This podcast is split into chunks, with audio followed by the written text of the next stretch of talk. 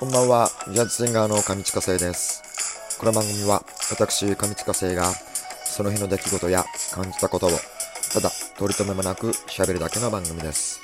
どうぞごゆっくりお過ごしください。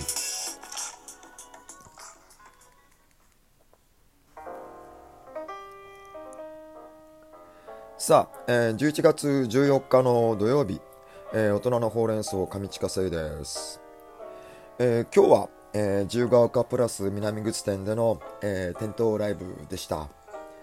えー何気に店頭ライブをするのは1ヶ月ぶりかそれぐらいのブランクが、えーあったのでもう今まであの室内の、えーラウンジライブっていう形でやっていたこともあってですね結構やっぱりねあの中と外だと雰囲気が 違うんですよ。思いっきりもうダイレクトに目の前にあのこう道行く人がいるのでで、まあ、結構あの迷惑にならないといいなとか思いながらですね あのドキドキヒヤヒヤしながら始めたんですが、まあ、少しずつ、えー勘が戻ってきまして、まあ、どうにかいつもの雰囲気で歌うことができたんではないかなと、えー思っています。えー今日もですね、あのー顔見知りの方ですとか、えー仲良くしてくださっている皆さんにがですね、あの立ち寄ってくださって、えー今日もまたいい天気で、なんかあったかかったですね。あのいい天気であったかくて、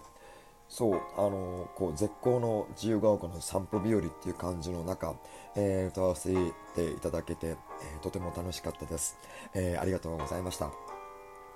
えーその時にですね、あのスタッフの方にも言われたんですけども多分、あのこのライブとかを見たことある方はあーっていう風に納得されるかもしれないんですが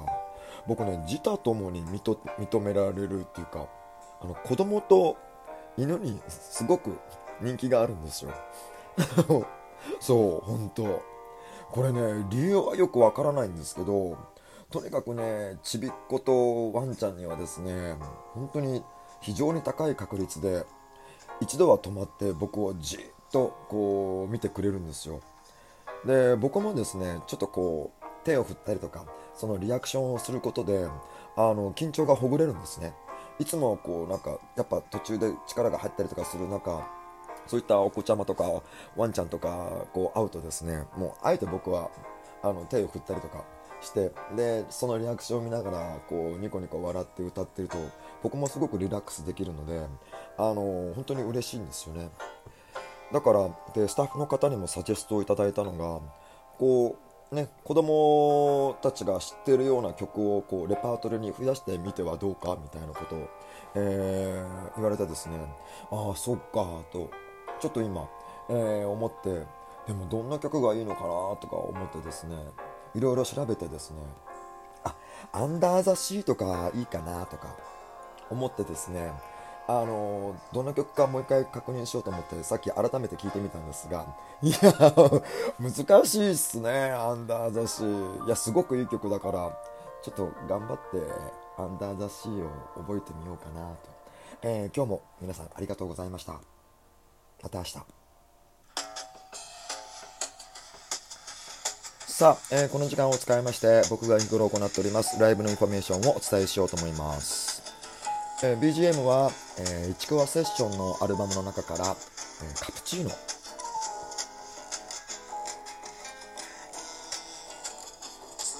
さあ、えーライブの予定は明日でございます、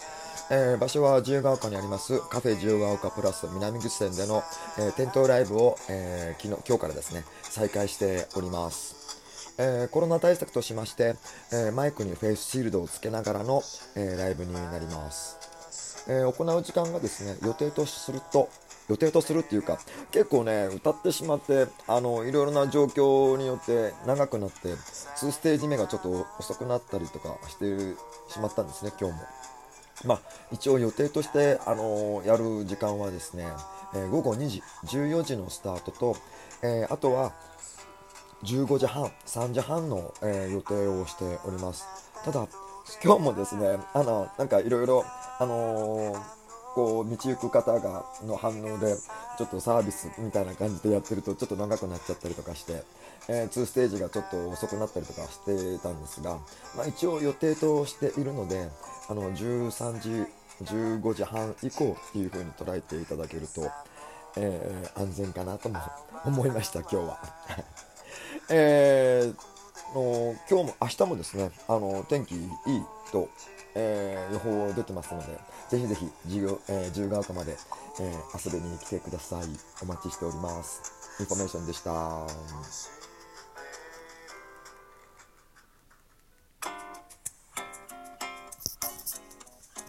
さあ、えー、11月14日の土曜日、えー、大人のほうれん草後半に行きます。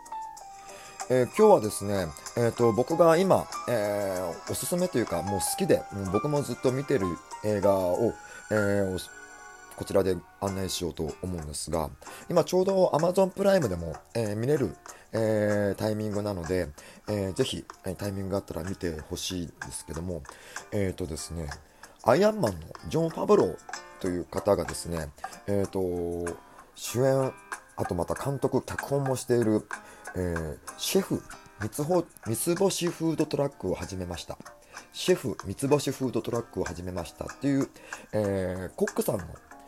映画なんですねえっ、ー、とこうあのフードトラック移動の販売を、えー、やる、えロードムービーになるんですけどもあのー、これ何がおすすめかというと、えっ、ー、と、もうとにとにかく、えっ、と、ハッピーエンドです。はい。ハッピーエンド。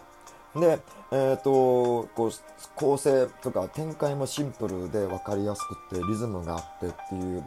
えー、もうエンターテインメントで、アイアンマンの、えー、監督なので、そのマーベルとか、えー、あの辺りの監督なので、そういったエンターテインメントの、えー、リズムとかはカチッと、えー、されている方みたいですね。なので、本当にリズムよく、え、テンポよく、で、見栄えもよく、で、ストーリーがハッピーエンドっていうことで、で、あの、見応えも、えー、とてもあります。で、役者さんももう、あの、有名どころというか、もう実力派が揃っているので、あの、ダスティン・ホフマン、えー、スカーレット・ヨハンソン、えー、ロバート・ダウニー・ジュニアとかですね、もう、あのー、演技派の方とかが出てるので、まず見応えもあるし、えー、ストーリー展開も楽しいっていう、えー、映画です、えー、これなぜ僕がこれをおすすめするかっていうとあのもう今の時代はもう普通の日常生活とかがもう複雑とかいろんなことがありすぎてているのでせめて映画ぐらいはですねもうシンプルに、えー、楽しく見れるようなものが今えー、必要なんじゃないのかなと。でも僕も、えー、これをずっと見るとですね、本当に元気が出るんですよ。で、元気が出るっていうか、こう、心にこう、栄養をもらえるような、えー、そんなワクワクとかを、えもらえる映画なんですね。で、もう僕もいい年なんで、昔とかのことを考えると、80年代とか90年代とかになってくると、こう、高度成長期だったり、バブルとかもあったので、そういったあの社会自体が結構盛り上がっていた時代であったので逆になんかこう芸術的なものとか、えー、ちょっとこうひねったような内容のものを見ることが、えー、一つのエンターテインメントになっていたんですがもうそれがずっと年を追うごとによってどんどんどんどん社会的にも大変な状態になっている、えー、なんか映画のようなことがですね実際に現実に起こってしまっているようなそんな、あのー、毎日だったりとかするので、そんな時はね、逆にもうシンプルなハッピーエンドのものを絶対ね、僕見た方がいいと思うんですよね。で、その時に、あの、この映画とかですね、本当に、あの、楽しめるんじゃないかなと思いますんで、えー、もし、え時間があったらですね、シェフ、え三つ星フードトラック始めましたっていう、え映画です。もうこれ本当にあのー、すぐ見れる楽しい映画なので、もう平日の仕事終わりの後とか見るとすごくいいと思います。今日はこれで失礼します。おやすみなさい。